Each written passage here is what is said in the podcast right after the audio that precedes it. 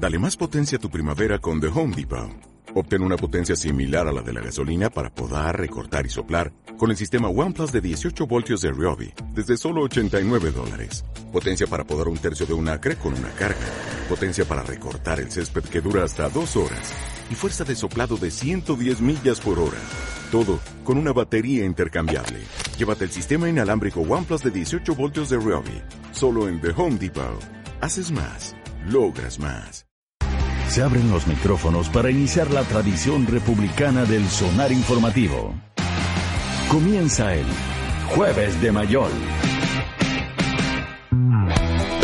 8 con 26 minutos, estamos de regreso en este sonar informativo. Muy bien, informativo. Informativo. Informativo. Con Alberto Mayor. Alberto, ¿cómo, ¿Cómo estás? están? Alberto el esta feliz. mañana. ¿Qué tal? ¿Cómo están? Muy bien. Oye, eh, así que te trajo un auditor. Yo creo que Eh, hay que agradecerle, ¿no? Él escuchó en la radio que Claro, estaba con problemas en la micro. y, y vio mi, mi, mis llamados. eh, y, Y lo mencionamos acá y, también. claro, y que la Pauli comentó a la- al pasar que, de la situación. Y entonces hizo lo que el auditor de la semana pasada no hizo, que me fotografió y no me trajo. y abrió su puerta y me dijo, súbete, yo no voy para allá, pero tal vez te sirva. Me- Y te dejó dije- la de esa. Yo le dije, seguro que me sirve, pero lo que sea me sirve, porque no, la micro no pasaba, no pasaba, no pasaba. Y, y no y tampoco había visto pasar en caso de urgencia, no va viendo si hay una cierta densidad de taxis potenciales para, Mm. para la urgencia. Pero tampoco, entonces dije ya, donde sea, que- así que efectivamente me, me, me dio un aventón. Eh, ¿Cómo se llamaba? Ricardo. Ricardo. Sí. Muchas gracias, que, Ricardo. eh, por traer a... Un saludo para, para... Y conversamos mucho sobre Piñera, básicamente. Ah, y conversaron sobre lo que pasó ayer en el Estadio Eh, Nacional. sí, partió por ahí, pero en realidad después vino todo un análisis sobre el, sobre el- la- las condiciones psicológicas, digamos. Pero, pero, pero, pero con, con interés, o sea, no una cosa denostativa, sino que desde el punto de vista de la experiencia y la, la y la ciencia. Eh, pero sí, efectivamente hicimos una em, un, un análisis del bueno lo que pasó ayer en todo caso es bien es bien interesante desde el punto de vista de, de- de ciertas cosas que no son muy habituales que hagan los presidentes. Más bien es, es normal que un presidente que va a un, a un recital. Eh, eh, sobre todo que no es que no es que vino Nino Bravo no o sea, eh, o sea es normal que, que, que haya cierta disidencia y que se noten más los disidentes que los que están a favor y todas esas cosas. Es muy normal no Eh, pero lo extraño es que un presidente primero haga hay dos cosas aquí muy raras uno anunciar con antelación de que va a ir con todo su comité de ministros ¿ya? Porque eso para, por ejemplo, una cosa muy de presidente, pero para sus equipos de seguridad se llama el infierno. Claro. O sea, la, la hipótesis de que todas las autoridades del país están juntas en un mismo lugar, público, con 80.000 personas alrededor.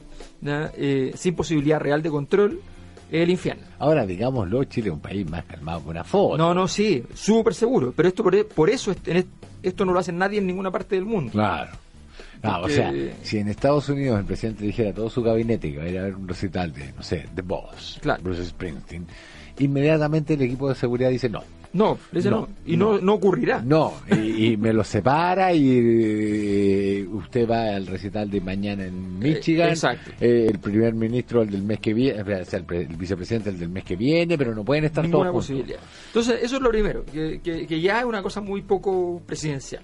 Y la segunda es que efectivamente eh, el, el poner sobre la mesa políticamente ese tema, más allá de la función distractiva pues, de la cual el presidente ya ha hecho gala y que en el fondo es prácticamente la única la, la- la única función estratégica que tiene hoy día el gobierno, más allá de eso no tiene ningún rol. O sea, no, no, no es que te sirva políticamente, no es que te... No, Pero mira, tú, tú varias veces has hablado de las piñericosas. sí. Yo tengo la sensación de que aquí estamos asistiendo a un error de cálculo fabuloso. Porque eh, eh, esto de hacerse cercano con la gente, de pues, el presidente pertenece a una élite. Sí. Todos los presidentes pertenecen a una élite Sí. política, económica, cultural, eh, social. Eh, entonces, tiene que hacer este juego constante, este coqueteo constante con las masas para decirles, eh, falazmente, pero, pero eso es parte de la política, yo soy uno más de ustedes. Eh, y acá creo, creo que cometió un error de cálculo fabuloso al decir yo soy uno más de los chilenos de clase media que van a ver al, eh, al ex Beatle por Paul McCartney. O sea, claro, evidentemente. Y lo que hizo esa muy, muy numerosa clase media que juntó las lucas, que no eran pocas, digamos, porque no tienen las entradas que le dan al Ministerio del Deporte, eh, para ir a ver a, a- y que se endeudó y que usó las tarjetas que trajo el presidente en su momento para eso, fue decirle, no señor, usted no es uno de los nuestros. Eh, y, y solo puedo entender ese error de cálculo porque le ha salido bien otras veces el hacerse una, el hacer de cuenta que es una persona normal y por el porque y en este caso sí me parece preocupante porque empieza a confundir la encuesta académica con la realidad. Claro, lo que pasa es que ahí tú dices algo que es muy importante que tiene que ver con. Hay recursos, lo- nos pasa a todos como seres humanos, en política esto es muy habitual y es muy grave. Hay recursos que uno asume que son propios y que cree que son permanentes. ¿Ya? Eh, Lo que pasó a Michelle Bachelet, ella apostó a que ella tenía esa capacidad permanente de conectar con la ciudadanía y de salir jugando de todos los problemas. Claro. ¿ya? La tesis del- del- de, de la BBC, de que ella podía pillarla traficando un, un- un oso panda y no le iba a pasar nada. La piel del pan. La piel del Bueno, resulta que esa tesis eh, tiene un detalle y es que efectivamente hay cierto tipo de fenómenos que pueden desestructurar por completo tu capital político. No, el, el tipo de fenómeno que afecta a cada uno es distinto. Claro. Pero, pero hay, hay, hay puntos de, de- donde de ahí para adelante no puedes hacer lo mismo. El caso Cabal es el caso de Michelle Bachelet. Yo lo dije acá, a mí me parece que el caso Catrillanca marca un antes y un después para Sebastián Piñera y que para Sebastián Piñera, si él cree que va a seguir gobernando igual, es muy distinto. Porque a Piñera ya sabíamos que se le perdonaba todo lo que tuviera que ver con dinero. En realidad eso ya estaba perdonado. Claro. Ya se había entendido y el... Y el, y el- Que hacía trampa cuando compraba obviamente si, acciones. si- si el tipo nos lleva a una recesión no se le va a perdonar, pero pero porque va a decir, bueno, entonces sería ya plata para él, pero para nosotros no sabe administrar. Claro. Pero pero si mientras produzca un crecimiento que es diferencialmente superior al de Michelle Bachelet u otros de izquierda, ¿ya? Eh, la verdad es que él va, va a tener esa, ese, ese plus eh, porque ahí hay una cuestión de valores que contemporáneos en Chile que se ha instalado. Claro. ¿ya? Que la plata es demasiado importante y por tanto hay que cerrar los ojos un rato. Eh, bueno, pero pero el caso Catrillanca tiene que ver con un aspecto que los liberales normalmente pierden el foco. Pasa mucho. Cuando las cosas empiezan a poner media, media hacia la derecha, los liberales dicen, bueno, habrá que adaptarse a eso. Pero el discurso del liberal, que es un discurso más utilitario, más pragmático, le queda muy mal la defensa de cuestiones violentas. Porque el pragmático no hace esas cosas. Entonces la gente va y dice, tenemos un pragmático, bueno, es un poco frío, Claro. es, es- es un poco anfibio, ¿ya? Pero, pero bueno, aceptémoslo. Pero cuando el tipo te dice, por ejemplo, voy a poner la pena de muerte, el conservador que dice voy a poner la pena de muerte no tiene ningún problema porque uno escucha al conservador y el conservador habla de cosas en las que cree. Claro, pues está que son siendo fiel a sus principios, claro. Exacto, que que son son principios. Claro, o sea, él está hablando del orden social y para él el orden social es todo. Es, es lo que se respira, es con lo que se levanta y con lo que se acuesta. Entonces, uno dice, bueno, está bien, no es un asesino. Eh, eh, es un fanático, pero es otra cosa. Claro. ¿ya? Pero, No es malo, está enfermo. ¿no? exacto. Pero, claro, la típica impresión. ¿no? Claro, un, un saludo para el compañero Sandor, pero, pero, pero cuando el liberal hace eso, no tiene nada que ver. Claro. Eso, eso, eso es pragmatismo, es como, oye, compadre, de verdad, vaya, vaya a hablar de, de, de hechos de sangre desde el pragmatismo. Claro. claro.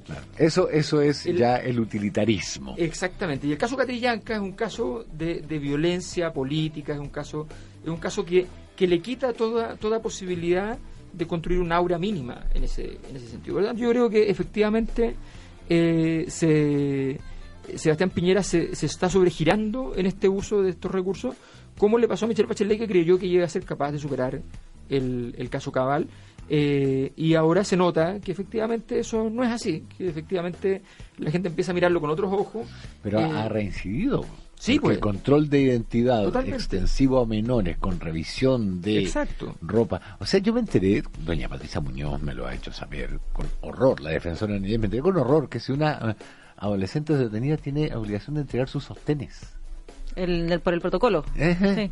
Entonces, si eso es algo que a mí de partida me, me causa ya un, o sea, pensar en que tu eh, hija, tu hermana, eh, tu sobrina tenga que ser detenida, tenga que tenerlos, ya es algo que me provoca un vacío en el estómago. Que además se amplíen eh, estas eh, atribuciones sin ningún respaldo eh, teórico, sino simplemente por el olfatímetro de, de, de los encuestómetros, a mí me parece aterrador. Y me parece más aterrador que lo hagan con este desparpajo, como, como no habiendo escuchado el mensaje post-Catellanca. O sea, a ver, hay gente que trafica droga adentro de la silla de la guagua en el auto, sí. Sí. ¿ya? Y a veces con la guagua encima, sí. Sí. ¿ya? La pregunta es, si uno pone una fila de autos con guagua, ¿ya? Eh, ¿qué porcentaje de las sillas de guagua llevan droga? Claro. ¿ya? Si esa cifra es un- marginal, es un 0,0003%, ¿ya? ¿tú vas a definir una política pública de seguridad a partir de eso? Claro.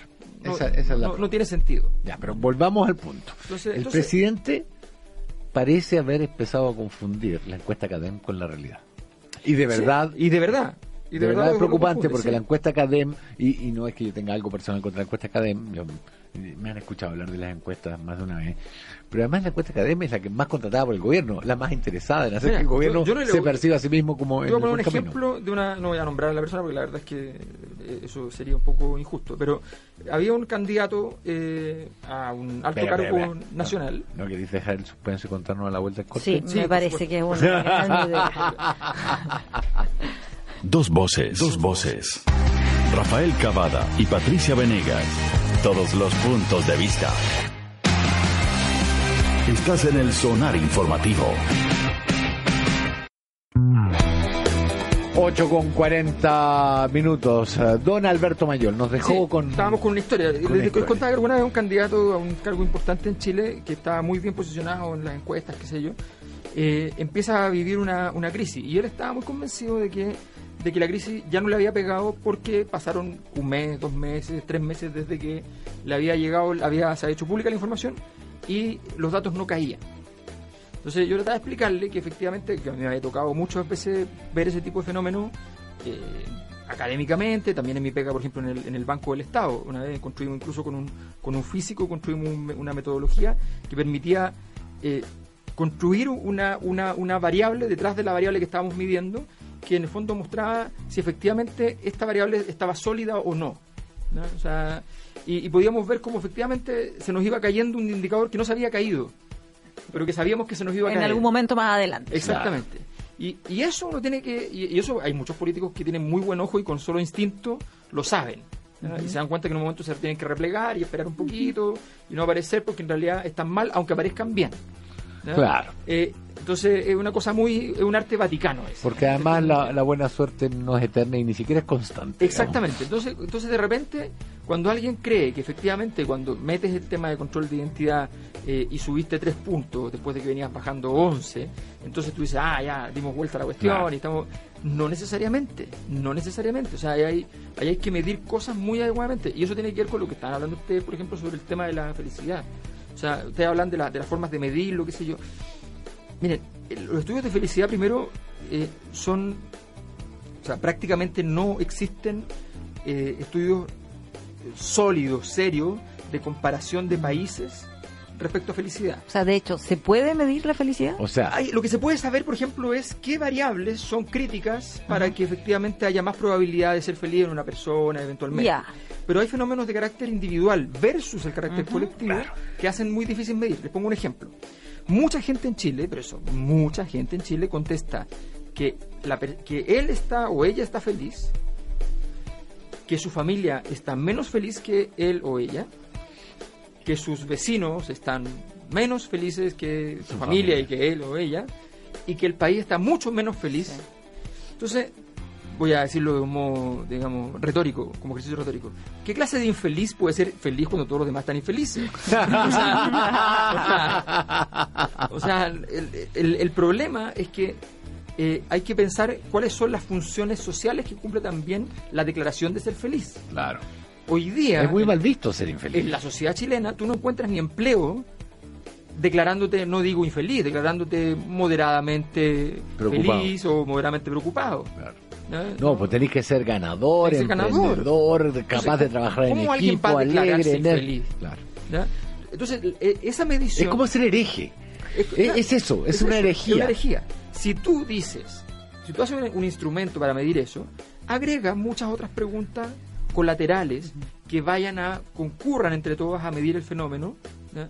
Eh, pero no creas necesariamente en la pregunta comillas, ácida que pregunta exactamente sobre el tema. Eh, Eso Claro. es una gran lección de metodología que enseñó el gran maestro de Oro Adorno, ¿ya? Eh, que, y que efectivamente se usa muy poco. Y los estudios entonces van y dicen, ya, ¿y qué tan feliz usted? Y se acabó.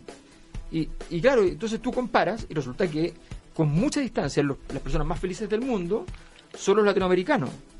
Claro. ¿ya? Eh, y bueno, no digamos que tú decías muy bien como lo- la calidad de vida en muchos países y qué sé yo, no, no digamos que efectivamente Latinoamérica... O sea, pero estamos en el fondo de la tabla en esos parámetros, digamos. Pero mira, había un- una encuesta, porque esto es lo que conversábamos antes, parece ser un, un estudio más bien, porque analizan los indicadores, es lo que tiene que ver con la calidad de vida. Pero hay una encuesta que se hizo en Chile, que, y la pregunta era, ¿qué tan felices somos los chilenos? 2017, y fíjate, ahí el 69% de los chilenos afirmó que se sentía muy feliz con Yo su a vida. esa encuesta no le creo. Ah, Claro, lo que pasa es que tú dices, es que el, el punto es, le contestaron eso. Y la encuesta puede tener una muy buena metodología muestral. Pero el, el problema es cómo tú creas el cuestionario. Claro. Y cómo tú vinculas esa metodología con otras metodologías, por ejemplo, cualitativas, que te van a ir arrojando otro tipo de consideraciones. ¿Usted cree que llegar endeudado a fin de mes contribuye o no a la felicidad? O sea, por ejemplo, por claro, ejemplo, o sea, mencionaron o sea, acá el, tema del estrés. El, el tema que del lo que estrés. menos feliz lo hace. Eh, Bueno, pero, pero ¿cuánta gente tiene mucho, declara tener mucho estrés? ¿Y cuánta de la gente que dice que es feliz declara tener mucho estrés? Claro, y mira, en edades. ¿En qué edad creen ustedes que está la mayor cantidad de personas felices? Entre los 15 y los 24 años. Bueno, claro. Ah, claro. O sea, Yo también era Todavía tan no hay tarjeta de crédito. Pero, no hay- pero mira, nosotros nos pasaba que era una pregunta que era, que era muy buena. Que era, por pagar. eh, usted póngase de, de 1 a 10, ¿en qué, en qué siendo el, el 10 ser una persona rica y siendo uno una persona pobre, ¿en qué posición económica se encuentra usted hoy? Después, en varias preguntas después le decíamos, ¿en qué posición se encontraban sus padres cuando usted nació? ¿En qué posición se encuentra se encontraba usted hace 10 años? Y, y fue- íbamos haciendo entonces todo el historial, Claro. pero con preguntas separadas. Y después le decíamos, ¿en qué posición van a estar sus hijos después? Bueno, todo se mantenía estable dentro de su gravedad, ¿ya? hasta que llegaban los hijos donde la gente te declaraba que iban a ser, sus hijos iban a ser el doble. El doble de ricos, el doble de felices, el doble de rubio, el doble de todo. O sea, El doble de no entonces, controlables. lo que está detrás de eso es una es la operación de una fantasía.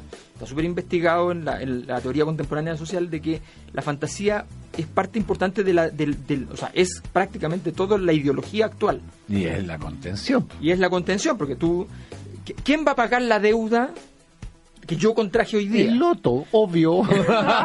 el loto, o lo que nosotros llamamos una investigación, eh, que se llama, un libro que se llama Chile Profundo, el, el yo del futuro. Claro, El yo del futuro es un gallo que no soy yo. claro. Es un gallo que es mucho mejor que yo, que es capaz de pagar las Que- deudas que yo contraje hoy día. Que tiene buena suerte. Y que tiene buena suerte. Claro, porque las deudas se les condonan y los sueldos se le aumentan solos. sin que él tenga, sea, sin que yo, él tenga el yo del futuro es como una especie de señor Johnson. Claro. O sea, o sea, más que felices, somos optimistas.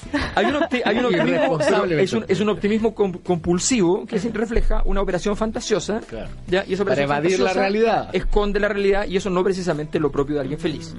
¿ya? Entonces, entonces, como es más complejo y es muy interesante, pero es más complejo, y como en un país que ha tenido siete años, ocho años de crisis de malestar social, ¿ya? tú puedes decir que, la- que hay felicidad. Bueno, la felicidad entonces puede que exista, pero en realidad no cumple el rol de ser feliz, sino que cumple otro rol. Claro. Opera como función. Es un placebo. Así que, bueno, ese es el resumen ejecutivo, digamos, y es un gran tema para investigar, ¿ah? no digo que no se investiga, pero, pero no es para hacer, no, no- no es algo que uno hace durante tres meses y entrega un informe. No, y- es una investigación de tres años, una y investigación... Es, es algo un poco más complejo que un ranking. Es más algo un poco más complejo que un ranking. A mí me, me da muchísima risa cómo, cómo de alguna manera los medios de comunicación, nosotros, me hago, me hago parte del cuento, hemos derivado todo a rankings. Sí, pues. Bueno, eh, hay cosas harto más complejas que esos rankings de si estamos arriba o bajo Argentina en el índice de riqueza y felicidad, digamos. es bastante más complejo que eso. Y, y, y a la hora que, porque yo siempre, yo tengo una, una, una fijación con Argentina y tiene que ver con que siempre decimos, ah, pero los argentinos, digo, eh, que está están endeudados hasta las manos, Sí. que son todos corruptos. Ya es muy probable. Pero, pero ándate a Argentina y, y ve la gente eh, cuáles son sus preocupaciones. No tiene que ver con cómo van a llegar a fin de mes, Mm. a no ser que todo el pueblo esté en el mismo Claro. hoyo, digamos. No tiene que ver con cómo van a pagar la escuela o la universidad. No tiene que ver con. Porque de alguna manera muy rara, todas esas cifras malas no impactan la vida del ciudadano medio de Argentina como pasa en Chile. Argentina, Italia son países que les pasa siempre eso, que, que están, están en quiebra mientras comen un lomo. Claro, O mientras claro. comen una pasta Claro. con, y, y todos los días en la mañana hay mozzarella en la puerta. Claro, claro. Pues son Entonces- países incivilizados. porque No se preocupan de lo que tienen que preocuparse y no entran en pánico. En Sonar Informativo, jugamos con todo. Información deportiva con actitud, junto a Ignacio Pérez Tuesta. 8 con 52 minutos, ya estamos de regreso en este sonar informativo. Y se integra al panel Hola. Ignacio Ignacio. Pérez Tuesta, ¿Cómo están? quien quiere ser parte de la Asociación Internacional del Colors. Sí. Yo quiero hacer Para- una denuncia aquí. Ah, a denuncia ver. por La otra vez estaba escuchándolo y ustedes empezaron a hablar contra la liga de Antigua y Barbuda, que era una liga muy pedestre.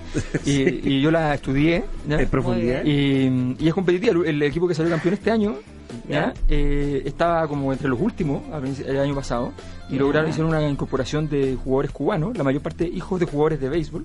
¿ya? Eh, y, eh, y los cubanos, insólitamente, fueron decisivos en esta liga ¿ya? para, para ganar. Yo, O sea, pero ese, batazo. Hice el- pero ese examen. equipo que estaba en último lugar eh, eh, claro, subió. el, el Libertad, Black Hawk, una cosa Ya. así. Eh, y- de de y- tres equipos que son los que compiten. No, no, no, Ah, habían más varios o equipos, por eso le digo Ah, que ya. hay una, hay una competencia. Y, Uno de. Antigua y el otro de Barbuda. Eh, Entonces, Y bueno, juegan entre yo- ellos. además que yo tengo mucho cariño por por por por, por el, el- concepto, yo tenía un amigo que le decíamos Antigua y Barbuda.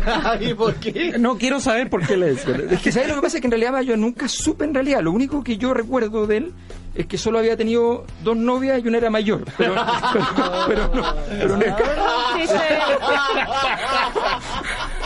pero no sé. Salgamos de, Me parece salgamos de que no aquí. corresponde ese tipo de comentarios. Los tiempos actuales que corren.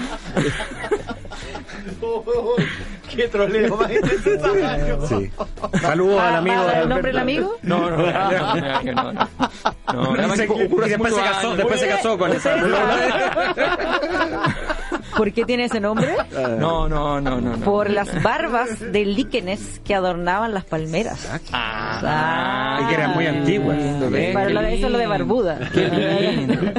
Pero si las- el mundo es un gran lugar. Sí. Es incomprensible. Sí, Bueno. exactamente. Bueno, oiga, a propósito de, mu- de mundo, eh, Chile eh, hoy comienza una, eh, una carrera mundialista. Oye, increíble. Se inicia el la más sudamericano. ordinaria carrera mundialista. No, no, no, eso ya hablamos. No, se inicia el sub- sudamericano sub-17 hoy en Lima. Clasificatorio para el mundial. Sí, pues de la categoría se eh, inicia hoy em, para el mundial de la categoría que se va a jugar en Brasil en noviembre. Sub-17. Eh, Chile comienza hoy su partido eh, a las 21.30 ante el local Perú. Debuta la eh, selección eh, dirigida por Hernán Caputo. Eh, abre el torneo Venezuela con Ecuador, que es parte del mismo grupo de Chile, del grupo A. Miren los grupos cómo quedaron conformados. A ver, Yo creo que nunca Chile va a tener tanta suerte en un sorteo. a ver. El grupo A de Chile está Perú, Bolivia, Ecuador, Venezuela y Chile. Oh. Y en el grupo quedaron un poquito descompensados. Y en el grupo B, Brasil, Uruguay, Colombia, Argentina y Paraguay. Esto no ha pasado, no va a pasar nunca, Nunca, más. nunca, nunca. En la historia, ¿Qué es esto? el sudamericano sub-17, que se inicia hoy. mich Sub-17, acuérdate que Venezuela tiene un equipo poderoso. Sí, así es que, eh, Sí. pero al menos en el papel, en el papel, por historia, ahora, Igual. siempre de la sub-17 para abajo eh, es bien Pasa de relativo. todo, pasa de sí, todo. es muy relativo, así que claro, un- si uno lo transforma esto al adulto, claro, uno diría, Sí, claro, está ganado. está- está- o Está está más o menos fácil, pero bueno, Eh, pero es distinto en los, en los- sobre todo los sub-17, el sub-20 ya es más o menos lógico, pero el sub-17, el sub-15 son realidades bien complejas porque son jugadores que todavía no terminan de madurar, Sí, pues. entonces eh, es distinto, pero comienza hoy. Canadá. Acuérdate de. Canadá. donde Eh, Gary Bell Uh, hizo famoso. Así que Chile busca eh, su tercer eh, tercera Copa del Mundo consecutiva, el 2015 que fue acá en Chile, que participó como local, y cuando fue a India el 2017, así que este sería su tercero consecutivo. Eh, así que vamos a estar atentos como le vaya a la sub-17. El partido es a las, reitero, 21 con 30. Transmite Canal 3. Ah, transmite. Sí, señor, para que eh, temo- eh, si- si- sigamos eh, lo que mm, la suerte de, de la llamémosle rojita Sí, se me rojita. ocurrió rojita. La, la, porque si a la sub-20 se le dice rojita esta es como la la subrroja.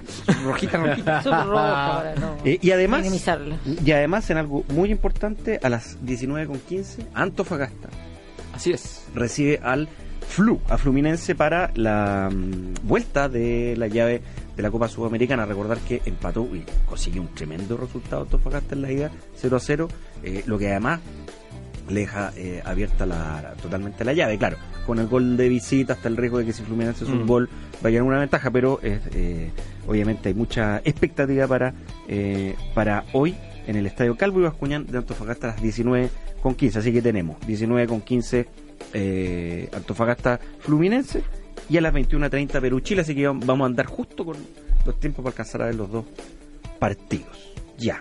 Eh, mañana juega Chile. Mañana juega. Sí. Así es. 23 con 15.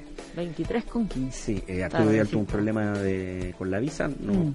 eh, pero no nada ilegal, sino que tuvo un problema de trámite. Va a llegar más tarde, eh, se va a integrar de al- ¿Cuándo de llega? Ferrari. Llega Hoy. hoy. Hoy, a la- ya, a la- alcanza. No pudo entrar con el Ferrari a No, México. exactamente. Y eh, se, va a jugar en, eh, recordar, en San Diego, eh, California, Yes. el partido a las 23 En con México, 15. digamos que es en México. Sí, prácticamente. En México. 23 con 15. Esa zona Eh, comprada. Sí, eh, ¿y sabe el que vuelve? Gonzalo Jara. Gonzalo Gonzalo Jara, primera vez que está nominado en el La era ciclo de, del, Oye, pro- pero- del profesor Reinaldo Rueda. Eh, en esta lógica extraña, porque si hablamos de, de recambio o de transición a nuevos jugadores, nomina a Gonzalo Jara. De buena campaña en Estudiante de La Plata, hay que decirlo. Bien, ha estado bien eh, calificado por la prensa argentina. Y Gonzalo Jara habló justamente de. ¿Adivinen de qué? De Marcelo, Marcelo Díaz, Díaz. de Eduardo Vargas, que no están. ¿Qué dijo eh, ¿Gonzalo Jara? Gonzalo Jara, escuche. A ver, yo soy súper respetuoso de los eh, de los momentos, de las decisiones. Eh, al igual que Marcelo, eh, me tocó vivir lo mismo que, que quizás le toca a él, que fue un momento de, no estar en la selección, de no estar presente y fui súper respetuoso en mis declaraciones o en, o en quizás nunca hablar del por qué estaba o no estaba, nunca pregunto tampoco, eh, o nunca pregunto por qué juego, por qué no juego. Eh, ahora nadie va a discutir el, el rendimiento que pueda tener Marcelo, lo veo desde muy cerca. Eh, pero acá hay un cuerpo técnico, hay un entrenador que es el que toma las decisiones y a nosotros eh, nos queda más que acatarla, escucharla. Obviamente ustedes son los que van a buscar una vueltita más del por qué, pero eh, creo que nosotros, de parte de nosotros, eh, respetamos mucho lo que es la decisión, de, en este caso, del cuerpo técnico. La decisión del cuerpo técnico. Oye, pero. Fue pero- bastante diplomático Gonzalo Jara, a diferencia de Isla que dijo dijo que no, que lo echaba de menos. Y Pero que- es que la comparación es más impertinente porque a él lo sacaron en la época que estaba jugando pésimo. y, y la verdad, y a Marcelo Díaz, Marcelo Díaz es el jugador más importante de Racing. Sí. O sea, no dicho por cualquier comentarista, sino que dicho por Mourinho cuando vio- lo vio jugar un partido. dijo que jugaba con pantuflas. Y dijo que era increíble y que, y, que el, y que el fútbol europeo que muestra Racing es Marcelo Díaz que le da flujo y velocidad a las transiciones y, y que yo. Entonces, Y toda la hinchada de Racing que lo quiere como ministro de, de. Hacienda para que distribuya como hay que hacerlo. Exacto, entonces tú dices, bueno, entonces la, la comparación eh, eh, de, de Gonzalo Jara no tiene ningún ningún asidero, o sea, ahora Gonzalo Jara yo creo que está súper claro cuál fue su problema en la U y cuál es su problema, va a ser siempre así. En realidad él siempre necesita que otro central sea el líder de la, de la, de la defensa y él es un segundo central. ¿Le da Jara. salida? Y es que, claro, pero es que además él tiene que ser, el- él, él no puede ser el que tome las decisiones tácticas dentro de la cancha. Medel Jara, por ejemplo, Medel en la época que fueron Claro. la dupla de Eh. Y efectivamente él funciona así. Entonces, claro, cuando, Ah, él, cuando en Argentina tiene un súper tipo que maneja muy bien el puesto al lado, él sabe salir a quitar y hacer sus cosas. Pero resulta que no, si no, no, no tiene el liderazgo para No puede ponerse- liderar. No lidera. Es un buen ejecutor, pero no un buen líder. Exactamente, entonces, obviamente no. Y eso, el problema es que cobraba como líder. pues. Claro. O sea, En, en el Atlético, o sea, eh, En la sería, U, o sea- sería Godín Josema. Exacto. Godín es el líder, Josema Exacto. saca bien. Exacto. y ahora vamos, diferente. vamos- y bueno, eso lo vamos a analizar mañana o preparar, vamos a ver qué equipo va a parar eh, Rueda, que habla incomprensible rueda. Eh, el- los centrales que va a ser Maripán Rueda. Jara, Maripán. Maripán el único que está seguro, seguro. en el centro de la saga, Maripán Jara, Maripán Medel, va, va a seguir con Medel en el Maripán medio tiene como campo. para liderar, porque juega espectacular, pero tiene como para liderar. ahí. Ah, Eso hay que probarlo porque todavía es joven, entonces no se sabe. Sí. Pero lo Medel, quieren sin de Inglaterra, no, Mario está haciendo una tremenda campaña en el Alavés. Sí. Eh, y lo más probable es que pegue un salto a una, o a un equipo mayor en España o a la Liga. Ya lo tasaron en Premier League. 16 millones. 28 pidió. 28 millones. 28 pidió el, para sentarse a conversar el presidente del Alavés. ¿Pounds o dólares? Dólares. Dólares. Ah, Ya chiquillos. Sí. con el Brexit ahora se empieza a negociar en pounds. Oye, ¿la Liga Antigua de Barbúa la transmite algo? Sí, quedó, quedó televisión preocupado. La televisión cubana. Hay, hay, hay Don seguimiento Alberto. de la prensa cubana. Don Alberto Mayor, representante de Antigua y Barbuda. Don Ignacio Pérez Tuesta de San Marino. Muchísimas Gracias. Oh, qué bien. La mañana despierta en el sonar informativo. Sigues en el 105.3 FM. Me dan 10 segundos. Muy bien. Que estoy muy enojado con ese colegio religioso. Ah, no lo mencionaste, lo del Espíritu cortita, Santo. Muy corta, muy Santo. corta. Lo que pasa es que ese colegio no sabe nada de religión, eso es lo que me molesta. Porque el Espíritu Santo no produce desmayos, produce embarazos. Así que no tiene nada, no tiene nada, no tiene nada que ver. No han leído la Biblia. Tienes razón. Pero es el paso previo, ojo. El paso previo. El paso previo, desmayo. Esa niña está toda ver, embarazada. Alberto, náuseas. Al- Claro. eh, veamos lo que va a pasar Veamos lo que va a pasar un en par de meses meses. más. No, no nos adelantemos tendría que ser sin dolor. Me va a dar un soponcio. Nueve con dos minutos. Hasta aquí llega este sonar informativo.